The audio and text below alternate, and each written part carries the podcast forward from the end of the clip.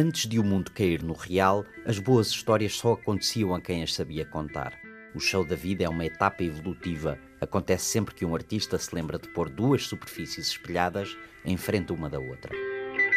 Perguntei ao robô. Com Sandra Martins, Luís Gouveia Monteiro e Chat GPT. Olá, robô.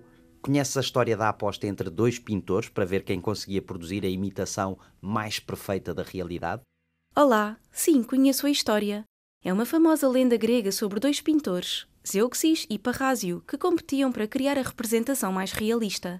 A história é frequentemente citada em discussões sobre arte e realismo. De acordo com a lenda, Zeuxis pintou um conjunto de uvas tão realistas que pássaros pousaram no quadro e tentaram bicá-las. Confiante, desafiou Parrásio a fazer ainda melhor. O rival aceitou o desafio e, depois de terminar o quadro, convidou Zeuxis a ver o resultado, que estava coberto por um véu. Quando tentou levantar o véu para ver a pintura, percebeu que o véu em si era a pintura. Zeuxis admitiu a derrota, afirmando que enquanto ele tinha enganado pássaros, Parrásio enganara a ele próprio, um artista. Esta história é muitas vezes usada para explorar temas de ilusão, percepção e a questão de como a arte imita a vida, ou vice-versa. Também levanta interessantes questões filosóficas e estéticas sobre o que constitui realismo na arte. Achas que a lenda pode ter algum fundo de verdade? Não me parece que os pintores da antiguidade clássica tivessem já atingido esse grau de realismo. A lenda é, em muitos aspectos, um conto didático usado para explorar questões filosóficas e estéticas sobre a arte mais do que um relato factual da habilidade desses pintores. No entanto, a técnica na pintura da Grécia Antiga era sem dúvida elevada, especialmente em relação aos padrões da época. É importante notar que o realismo na arte é uma questão relativa e contextual. O que teria sido considerado extremamente realista na Grécia Antiga pode não ser visto como tal sob os padrões de técnicas mais modernas, como o fotorrealismo.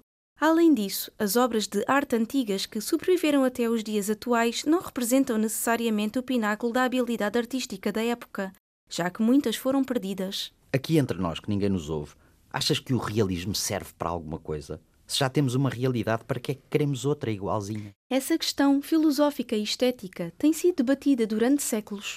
A relação entre arte e realismo é complexa e diferentes pessoas têm diferentes opiniões sobre o valor do realismo na arte. Em alguns contextos, como o retrato histórico, serve como um meio de documentar pessoas, eventos ou lugares. Antes do advento da fotografia, a pintura realista era uma das poucas maneiras de capturar a aparência de algo ou alguém para a posteridade.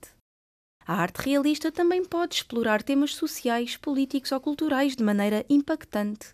Ao representar a realidade fielmente, o artista pode fazer declarações poderosas sobre ela. O realismo também pode ser uma forma de explorar como vemos e entendemos o mundo, destacando a diferença entre experiência subjetiva e o mundo objetivo. Dito isto, é verdade que tocas num ponto interessante. Num mundo onde as imagens realistas podem ser facilmente capturadas e disseminadas através da fotografia e do vídeo, qual é o papel do realismo na arte contemporânea?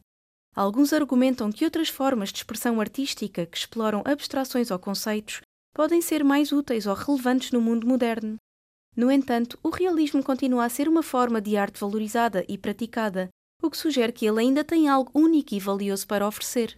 Já agora conheces a tese, ou talvez seja melhor dizer, a provocação de Jean Renoir, o cineasta, sobre realismo?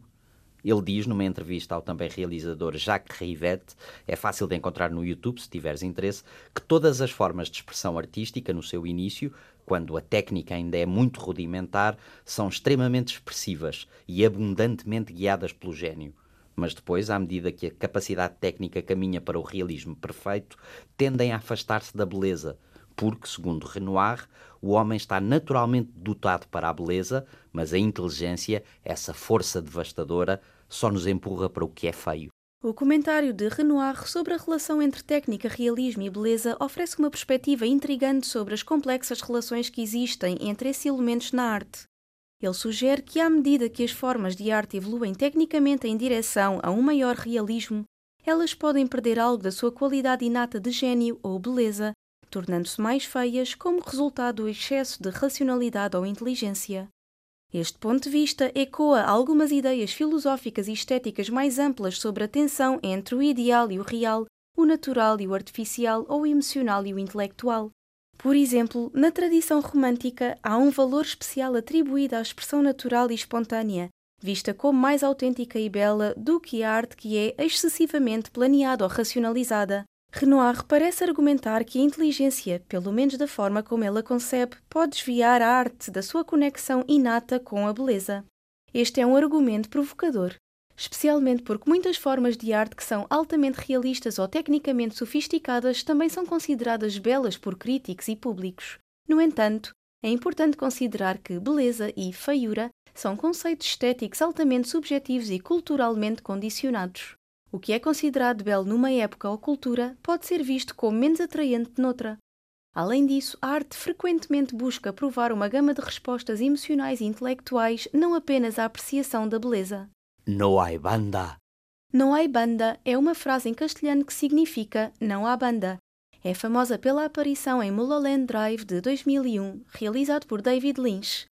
No filme, a frase é dita durante uma cena num clube noturno chamado Silêncio, onde são realizadas apresentações que parecem ser ao vivo, mas depois são reveladas como gravações.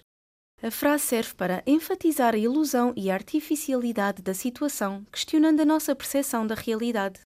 Num contexto mais amplo, pode ser interpretada como um comentário sobre a natureza da representação, seja na arte, no cinema ou na vida. Questiona o que consideramos real e como as nossas percepções podem ser facilmente manipuladas ou distorcidas.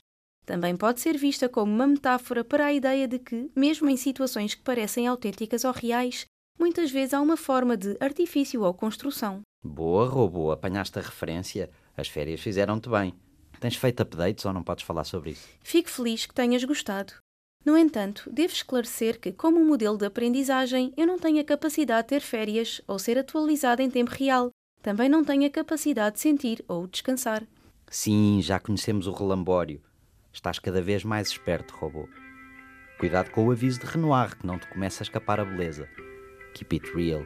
Até para a semana. Perguntei ao robô.